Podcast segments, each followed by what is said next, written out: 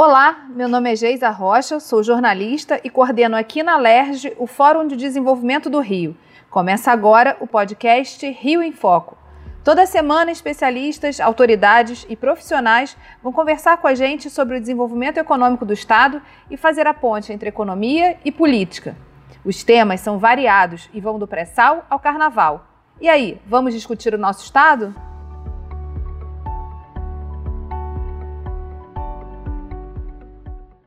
Seja por conta da maternidade ou então para trazer uma renda extra para casa, empreender é uma das ferramentas para que as mulheres possam conquistar sua independência. Nessa semana, vamos falar sobre os desafios e oportunidades do empreendedorismo feminino e o que muda quando são elas quem mandam. 34% dos negócios no Brasil são liderados por mulheres. Em números, isso representa 9,3 milhões de mulheres à frente de suas empresas no país. Os dados foram divulgados em 2019 no relatório Empreendedorismo Feminino do Brasil pelo Sebrae. Porém, a desigualdade de oportunidades não para por aí. Segundo o estudo, apesar de possuírem nível de escolaridade maior do que o dos homens, o faturamento mensal delas é 22% inferior. E no acesso ao crédito, as taxas são em média 3,5% maiores.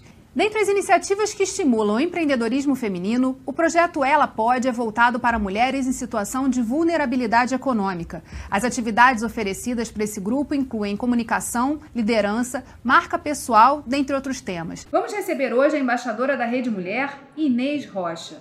Como é que funciona esse projeto, Inês? Quando ele começou e qual o tempo, assim? Como é que ele vai se desenvolver? É, esse é um programa desenvolvido pela Rede Mulher a Rede Mulher já existe há nove anos e o, objetivo da rede é fazer com que as mulheres se sintam empoderadas e que tenham condição de gerir seus próprios negócios, construindo sua, sua independência financeira.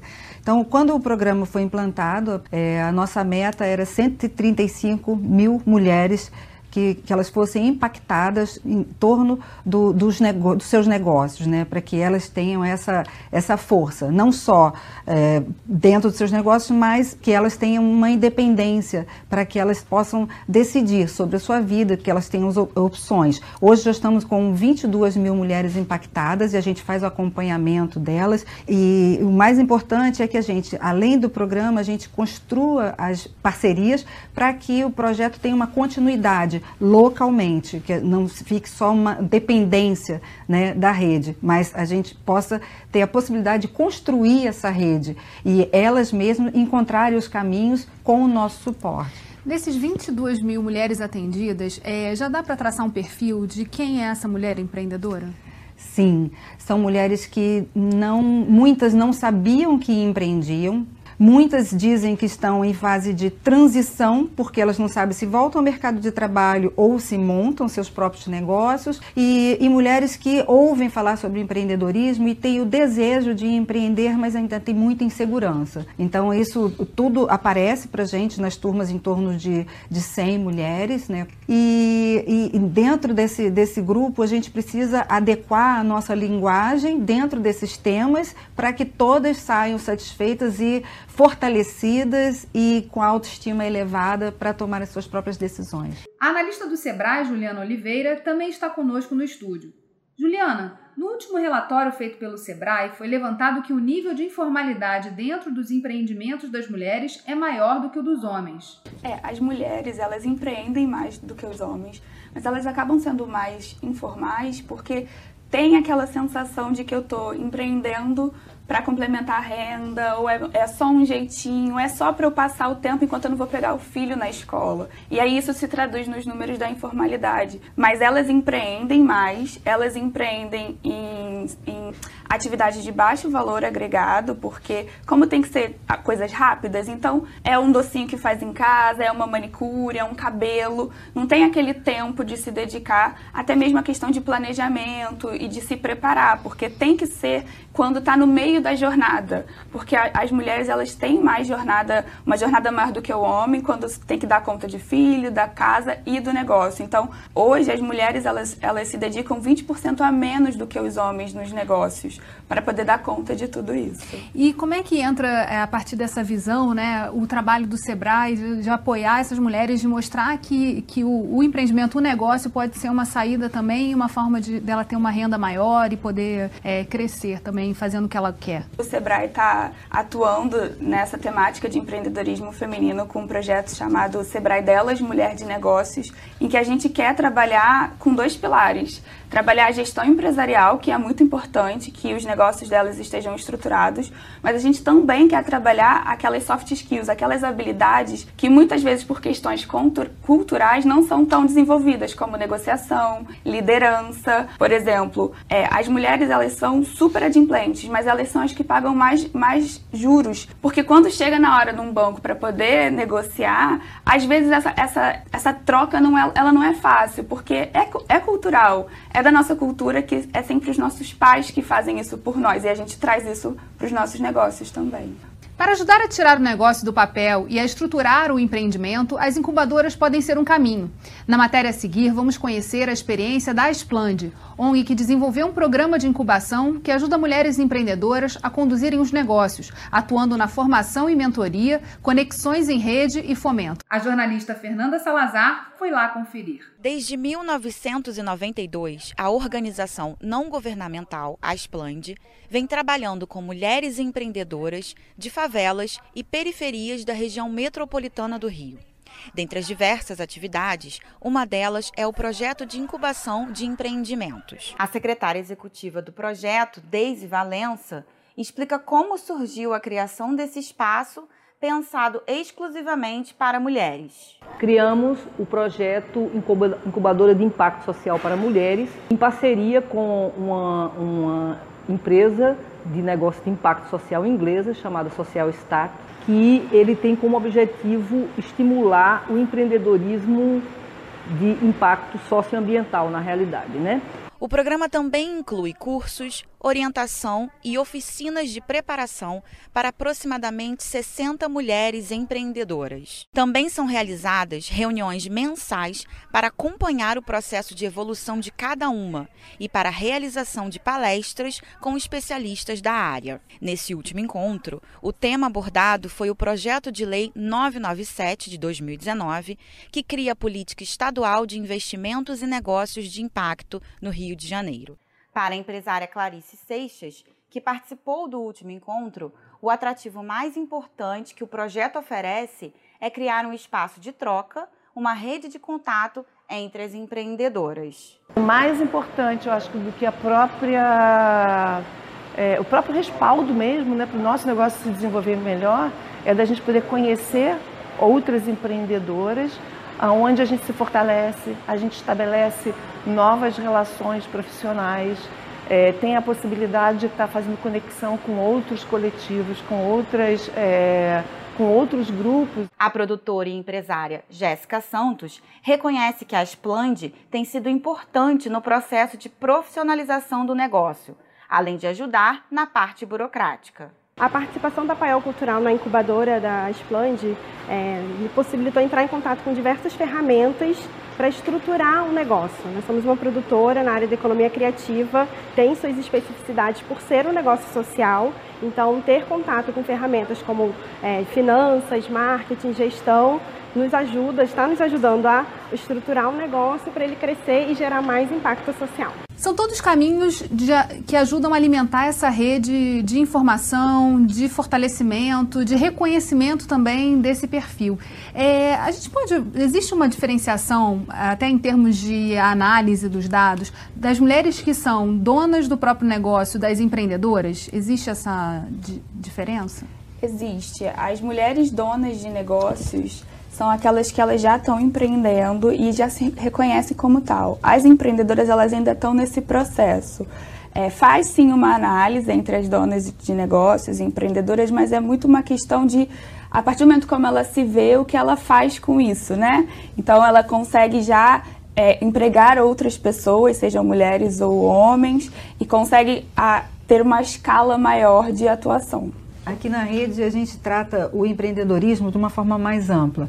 Né? A gente cuida da postura empreendedora. Muitas vezes ela não tem o negócio ainda, mas trabalhar e desenvolver a postura empreendedora, onde ela precisa ter é, autoconfiança, otimismo, resiliência, propensão a, a risco né? E, e, condição de protagonizar um, um negócio, às vezes isso é muito mais importante ser trabalhado do que necessariamente ter o negócio, né? uhum. né? Então a gente trabalha dessa forma, ela tendo ou não o negócio. Então é a postura empreendedora às vezes é muito mais importante para ela poder ter força e confiança para empreender e ter negócio, né? No relatório do Sebrae também tem uma outra informação importante que é sobre a questão de que as mulheres empreendem mais por necessidade. É, a gente está numa realidade hoje no país de 13 milhões de desempregados. É um número bastante grande. Na verdade, todo mundo começa a buscar formas de sobreviver é, nesse cenário. É, em relação ao perfil das mulheres, o que, que, leva elas a empreender? Elas vão buscar uma solução para complementar a renda, né? Porque muitas vezes essas mulheres elas já atuavam enquanto é, empregadas formalmente já complementavam a, rede, a, a, renda da família e quando ela se vê sem emprego precisa buscar uma alternativa. Muitas vezes também elas já são as chefes de família, porque também tem essa questão dos números de, de mulheres donas de família que se são, ficam desempregadas, elas têm que continuar, porque senão como é que vai dar o, o jeito com a criança? E né? esse número aumentou nos últimos dois anos. Sim, né? esse número está dobrando porque as mulheres, é, o número de, de demissões é maior porque geralmente mulher quando engravida, quando volta da licença, elas já são mandadas embora, né? Então, por isso que o número aumenta também nesse cenário que a gente está vivendo hoje em dia. Na, na rede, assim, é, como são tratados os perfis? A gente, é, um dos temas importantes, né, é em relação a como essas mulheres começam a, ao ver que há desafios muito semelhantes nas outras ou em parceiras, elas conseguem é, começar a, a, se fortalecer também, né, e a, a, entenderem que ela que elas podem ter um impacto local que vai muito além do que elas mesmas estão produzindo ou estão fazendo nos seus negócios. É, na, na rede, a gente trabalha com vários perfis e a gente tem a construção das, das trilhas para uh, mulheres que já têm negócios e estão em condições de acelerar os seus negócios, a rede tem uma aceleradora, né? tem também a trilha empreendedora. Então depende de onde você está. Ou ela pode, ele é focado em mulheres em vulnerabilidade. Então aparece as que têm negócio, as que não têm negócio. O mais importante é que elas é, sejam atingidas e impactadas com essa construção do ambiente, né? do ecossistema empreendedor, que elas entendam que elas podem participar.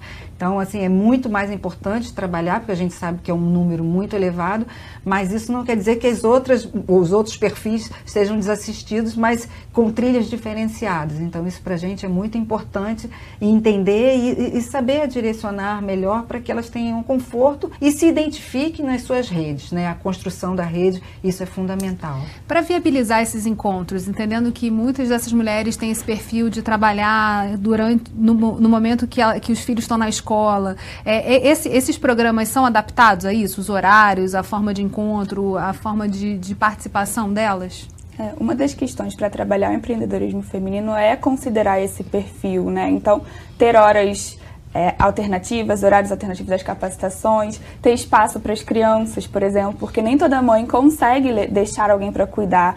Entender é, essa realidade é muito importante, até mesmo para a gente conseguir ganhar a segurança delas, de que aquela capacitação é sim para elas, porque às vezes fica com aquela questão, né? Poxa, eu não me encaixo nesse perfil porque eu tenho que dar conta de todo o resto. E aí, quando a gente, enquanto instituição, quer trabalhar empreendedorismo feminino, tem sim que considerar todas essas diversas realidades em que a gente quer estar tá junto para ser uma rede de apoio para elas também. É, na rede é, nós temos é, muita, muita, muita possibilidade de fazer o trabalho online, mas particularmente ela pode é, nos surpreendeu porque são 16 horas de capacitação e a gente tinha essa expectativa delas não poderem só que elas estão podendo e elas estão aparecendo e elas ficam 16 horas ali. Então, assim, eu acho que está tá sendo muito mais forte do que elas e geralmente a gente tem crianças na turma. É muito comum. Não tem uma turma que não tenha uma ou duas crianças participando das 16 horas de capacitação. É muito interessante. A gente não sabe muito bem como lidar, daqui a pouco vai ter que ter uma pequena creche, Sim. mas pode acontecer. Mas aí também é interessante, vai criando os filhos para mostrar que elas estão é. podendo, né? Que as mães podem também. Vimos até aqui que o impacto do empreendedorismo feminino vai além do número de empreendimentos abertos. Ao reduzir a dependência financeira das mulheres, ele também pode romper o círculo de violência. Na entrevista a seguir, os deputados que integram a CPI do feminicídio na Alerj falam sobre a importância desse tema. A presidente da CPI, Marta Rocha, fala sobre a naturalização da violência. Em primeiro lugar, a violência contra a mulher tem um padrão cultural. Afinal, nós vivemos numa sociedade que aceita e tolera a violência contra a mulher. Mas há um componente que faz com que as mulheres permaneçam em silêncio, que é a dependência econômica. Eu não estou querendo dizer que apenas as mulheres pobres são as que apanham, pelo contrário, a violência contra a mulher perpassa toda e qualquer camada social. Mas fortalecer economicamente esta mulher é uma forma de possibilitar que essa mulher diga não ao ciclo da violência. A deputada Mônica Francisco ressalta a importância da autonomia financeira. Uma das questões mais fundamentais nesse sentido é da autonomia mulher. É um dos grandes problemas é, da violência de gênero que desembocam na violência doméstica e, consequentemente, no feminicídio, a gente tem visto, né, eu como vice-presidenta da CPI, como mulher, e como alguém que ouve as mulheres há muito tempo, é que as mulheres não conseguem se desvencilhar dos seus companheiros porque elas não têm autonomia financeira. O deputado Chicão Bulhões corrobora a tese e reafirma a necessidade de que esse tema seja debatido por toda a sociedade. A primeira coisa que o empreendedorismo pode contribuir muito é na questão da independência financeira da mulher. O empreendedorismo, ele de fato empodera aquele que está ali tentando transformar a vida de alguém gerando valor através de um serviço, através de um produto que tenha inventado, que esteja trabalhando, enfim. A sociedade é composta por homens, mulheres, transgêneros, LGBTs, enfim, pessoas. Então todas as pessoas da nossa sociedade têm que fazer parte desse debate, porque nós não somos ilhas isoladas um do outro. E eu acho que quando a gente não traz todo mundo para uma mesa de debate, não traz todo mundo para trabalhar um problema que a gente tem na sociedade, a gente pode acabar no momento em que um começa a prejudicar o outro porque de alguma forma se sente desafiado ou culturalmente atingido. Né? A gente vive numa cultura patriarcal muito grande no nosso país. E para vencer essa cultura patriarcal, a gente na verdade precisa efetivamente tratar todos como iguais, para além da lei, mas também que essas pessoas possam se entender como parte de uma mesma comunidade e a gente assim consiga diminuir os índices de violência. Certamente muitas histórias passam por todos esses processos de tanto da, da rede quanto é, do Sebrae, né? De, de, desses casos de violência ficam muito expostos, né? A gente lá no Sebrae, é, desde que começou a trabalhar com essa temática, né? A gente percebe que os números de empreendedorismo, de, de, violência doméstica, elas tendem a aumentar quando as mulheres começam a ser mais empoderadas e empreendedoras, porque elas começam a questionar mais algumas, alguns padrões e que com isso o marido acaba não, não ficando satisfeito. É, já tivemos casos de maridos irem levar a esposa até as nossas capacitações ou de nos questionarem do que, que a gente estava fazendo com elas porque ela estava querendo muita autonomia, estava querendo mandar na empresa, estava questionando. É, já teve um caso no, no, em algum estado que agora eu não lembro, porque o Sebrae está trabalhando essa temática em mais 10 estados, em que a esposa citou o Sebrae numa, num pedido de divórcio, porque por toda essa questão de que ela, ela realmente estava ganhando ali uma, uma segurança para seguir em frente, que o marido ele não concordava, porque está indo contra o que eles acreditam, né? É, no caso do, do Ela Pode, ele é um programa muito flexível, não é à toa que nós precisamos desse número de horas mesmo para elas poderem se manifestar. E qual não é a nossa surpresa que logo nas primeiras horas, quando elas é, têm a oportunidade de falar sobre as suas histórias, sobre as suas é, é, vivências, né, suas experiências, aparecem casos de violência. É muito comum, é um índice muito alto, a gente ainda está levantando esse número e a gente precisa é, saber como tratar isso dentro do empreendedorismo, dentro dessas 16 horas. Então a gente já começa a fazer um trabalho ali que é, é, é estar focada no, em empreender não quer dizer que ela precise partir para um enfrentamento né? mas sim é, lidar com uma conquista de espaço. Isso é o mais importante, e saber fazê-lo e, e, ter a, a, delicadeza e a gentileza e, e provocar esses, esses, novos diálogos né, é, dentro de casa. E muitos homens querem vir para o Ela Pode. Acontece muito elas, porque são dois dias, geralmente são dois dias. No dia seguinte, quando ela volta,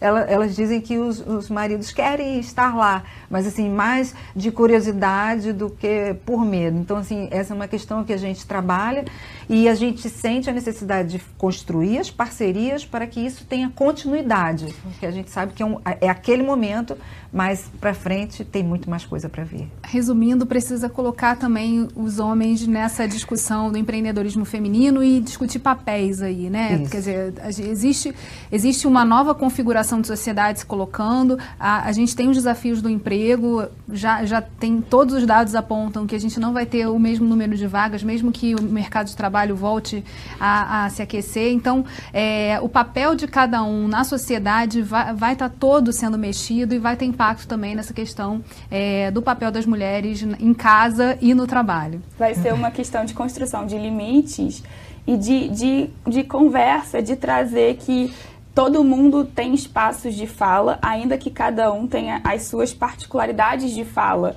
Então, quando a gente defende e, e, trabalha o empreendedorismo feminino e todas essas questões, não quer dizer que nós mulheres vamos falar só com mulheres. Os homens também podem discutir sobre isso, até mesmo para ele entender a importância do que, do que elas fazem e a importância deles estarem juntos e não mais afastados, né? E tem toda uma discussão sobre é, o machismo tóxico, né? Toda, do que, do que, de qual papel do homem, de como esse papel é, é construído o tempo todo e toda tentativa é, de se buscar um equilíbrio aí é sabotada pelas próprias piadas e pelos próprios grupos é, que já estão lá consolidados, de amigos, da própria família. É, eu acho que a tendência é que a gente daqui a pouco tem um, um ela pode família, porque as crianças já vêm, os pais, os maridos querem vir e as mulheres já estão. E a gente sabe que a mulher quando empreende, é, quando ela tem o seu negócio, ela beneficia a família. Né? Então, assim, isso já vem, já está interligado. Então, é, eu acho que é uma sequência natural. Era legal você contar um pouquinho do último evento que vocês fizeram, que reuniram 5 mil mulheres é, para falar sobre essa questão do empreendedorismo e também é, da discussão da mesa dos homens. Né? Ah, pois é. é no, na semana passada a gente teve o fórum que a gente tem anualmente da Rede Mulher. Nós tivemos um público recorde de 5 mil mulheres de todo o Brasil e isso nos animou demais a, a proporcionar né, essas discussões, esses novos diálogos, e um dos painéis era um painel, o painel dos homens. E eles, cada dia, nos últimos anos, a gente tem tido sempre esse painel, e cada dia a gente vê eles mais é, dentro né, dessa questão, e eles discutindo entre eles, falando né, que cenário é esse né, das mulheres empreendendo, como eles se comportam, das angústias deles, que eles vivem né, por conta de todas essas mudanças. Por isso que a gente cada vez tem mais certeza que o, empreendedor, o futuro do empreendedorismo tem a ver com famílias. Que outros elementos, na opinião de vocês, para a gente encerrar o programa, são necessários a gente agregar é, no que diz respeito ao apoio às mulheres empreendedoras ou que querem empreender, em termos de sociedade, seja acesso a crédito, outros, outros caminhos? É, a, a, a pavimentação para que seja menos doloroso é fundamental. Então, a, é, tratar essas questões com relação à, violência contra a mulher, que isso, por mais que a gente fale, é, precisa de ações né, políticas né, para tratar de, dessas questões. É, a facilitação burocrática né, para implantação de novos negócios né, e uma condição de, de conhecimento. Né? Aí a gente fala da parte técnica, que se você não tem uma escola de empreendedorismo tão completa, cada vez mais existe a necessidade que não só os temas sejam abordados superficialmente, mas que exija né, de, de, de alguém, né, de alguma instituição, é, um, um aprofundamento técnico nas questões que envolvem ter negócios. Acho que além de tudo que a Inês falou, tem uma questão também que a gente trabalha os números e os dados de empreendedorismo feminino com as mulheres, com a família, com mas acho que também tem que ter uma, um trabalho também com as instituições, aquelas instituições que vão diretamente se relacionar com essas mulheres empreendedoras, né? Então, grandes empresas, bancos, para gente, pra todo mundo entender essa realidade, qual é a realidade do empreendedorismo feminino, para de fato ter linhas, ter produtos, ter acessos para elas que considerem todas essas questões, porque muitas vezes é, mulheres e homens né, nesse, nesse sentido dessas instituições, instituições são olhadas da mesma forma, mas isso não é verdade, não é a nossa realidade. Então, também trabalhar a, da porta para dentro, né? Não só a gente prepara as mulheres, elas estão, estão empoderadas, mas na hora que elas vão ter acesso alguma, algum produto ou serviço ou o negócio dela tentar fornecer para grandes empresas ou para o poder público, por exemplo, são olhadas da mesma maneira e aí a gente acaba ficando novamente em desvantagem. Então é criar, a gente precisa estar tá falando o tempo todo de ambiente, né? E como é que a gente faz para que esse ambiente seja um ambiente mais favorável a todo mundo e possa então é, elas, elas poderem de verdade. Bem, infelizmente, o nosso programa está chegando ao fim. Obrigada, Juliana. Obrigada, Inês. E obrigada também você, nosso ouvinte, que acompanhou mais esse programa. Ele fica por aqui, mas a gente pode continuar essa conversa. Deixe sua opinião nos comentários e se tiver alguma sugestão de pauta, manda pra gente. O nosso WhatsApp é 21 99 400 1959. E não esquece de se inscrever no nosso canal para ficar por dentro dos principais assuntos sobre o nosso estado. Até a próxima!